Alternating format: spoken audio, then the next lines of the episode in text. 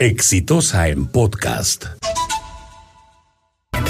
En los próximos días, el Consejo Nacional de Minería debe resolver si ratifica o no la licencia de construcción otorgada a la empresa Sauder para la realización del proyecto Tía María. Y esto se da en un contexto particularmente complejo, donde está levantada en contra del proyecto la población de, del Valle del Río Tambo, o la mayor parte de los agricultores que habitan en esta zona.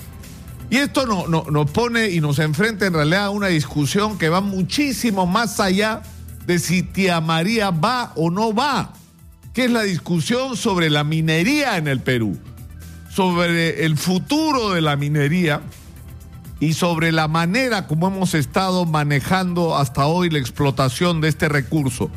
Porque pasamos del extremo estatista, de Velasco Alvarado, donde toda la explotación minera prácticamente era realizada por el Estado a través de empresas públicas, a la enajenación total, que partía de reconocer, como lo reconoce la actual constitución vigente, que el subsuelo es propiedad del Estado, pero el Estado le entrega a privados en concesión en procedimientos que no son en absoluto transparentes para que sean estos concesionarios los que a su vez se asocian con grandes empresas para explotar el recurso minero y de esa manera se ha privatizado completamente la explotación de la minería.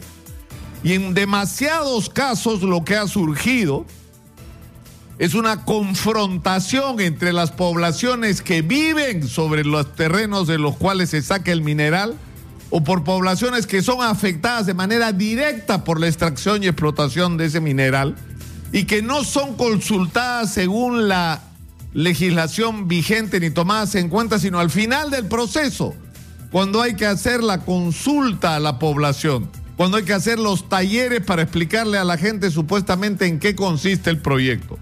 Pero en medio de todo esto, ha habido un sistema que hay que sobre el que hay que llamar la atención. Solamente hay una transparencia, no hay transparencia en el proceso de otorgamiento de concesiones, porque explíqueme por favor, o sea, cómo la gente de la Sauder tiene la concesión, una concesión para la explotación de recursos mineros que incluye la ciudad de Cocachacra.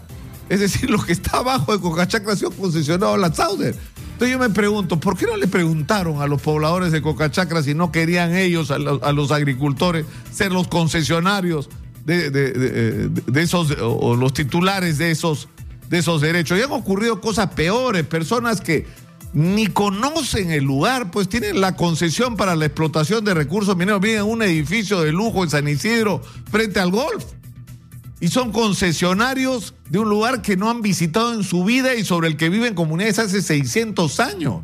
Entonces eso inevitablemente ha generado conflictos y una vez más, sobre todo en un contexto donde muchos operadores mineros han considerado que las cosas se arreglan arreglando a los de arriba. Yo me coimeo al presidente, me coimeo al ministro, me coimeo a los funcionarios, reparto billetes como, uh, no es cierto?, pica pica a los periodistas, líderes de opinión según el caso, para que hablen a favor de lo mío.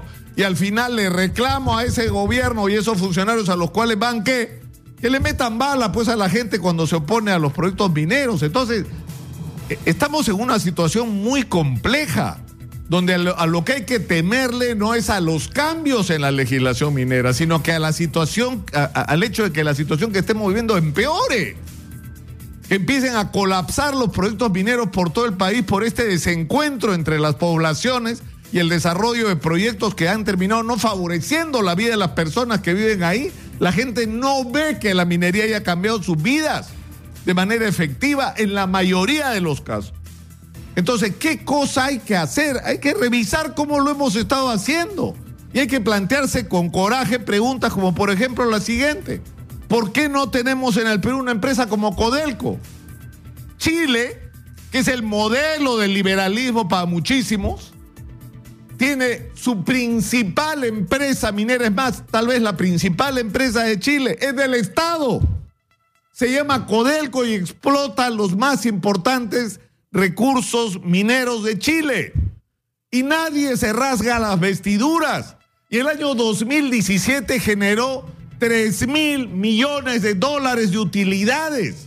¿De utilidades para quién? No para que alguien se las mete en el bolsillo, se las lleve a Canadá, Australia, Francia. No, señor. Sirvieron para resolver los problemas de los chilenos. Entonces la pregunta es, ¿por qué no podemos hacer nosotros algo parecido? ¿Por qué tenemos que negarnos a esa posibilidad? ¿O por qué no podemos rediscutir las condiciones en las que se está explotando el recurso minero desde el origen? Es decir, ¿por qué no revisamos los procedimientos de otorgamiento de concesiones y le damos derecho a las poblaciones que viven en las zonas donde hay mineral, donde potencialmente podría haber mineral, y a las personas cuyas vidas, negocios y actividades económicas serían afectadas de producirse la explotación minera? E introducimos desde el comienzo a las poblaciones, en el primer paso. Y los que tendrían que entrar al final son los operadores. Porque una vez que realicemos el Estado y las poblaciones, que por supuesto el Estado va a tener que invertir, ¿no es cierto?, en realizar la, evaluación de, si existe o no mineral en, en, esas zonas y bajo qué condiciones podría realizarse y realizar estudios de impacto ambiental del brazo de la población y establecer de qué manera se puede usar ese dinero de la mejor forma para la gente. Luego, convocar a las empresas en licitaciones transparentes para realizar la explotación de ese recurso. Es decir, estoy simplemente soltando una idea de, una manera de, de, plantear este asunto, pero lo que es absolutamente cierto, que es innegable, que no podemos dejar de mirarlo, es que hay que cambiar las reglas de juego porque las que estamos usando no nos están funcionando. Porque encima a esto hay que agregarle que lo que hemos hecho no es solo enajenar al Estado, es decir, el Estado es el dueño del, subsuelo, pero se lo concesiona a privados y de ahí estira la mano para que le den impuestos y gracias al señor Rómulo mucho también Cano, que se logró en determinado momento, sino el pésimo uso que se ha hecho de ese recurso por la ineficiencia y la corrupción de los funcionarios. Entonces, para terminar, habría un punto determinante y de quiebre al que deberíamos partir todos los peruanos. Tenemos que explotar los recursos mineros, señor. Señora, si no lo hacemos, estamos perdiendo una oportunidad extraordinaria de tener recursos para desarrollar todas las otras áreas de la vida nacional. Todas las otras. De ahí tiene que salir el billete. Pero ese billete tiene que ser utilizado de una manera razonable para que resuelva los grandes problemas de los peruanos y no para que enriquezca a algunos pocos y con suerte le chorrea a los más pobres.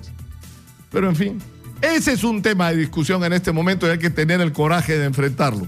Este fue un podcast de Exitosa.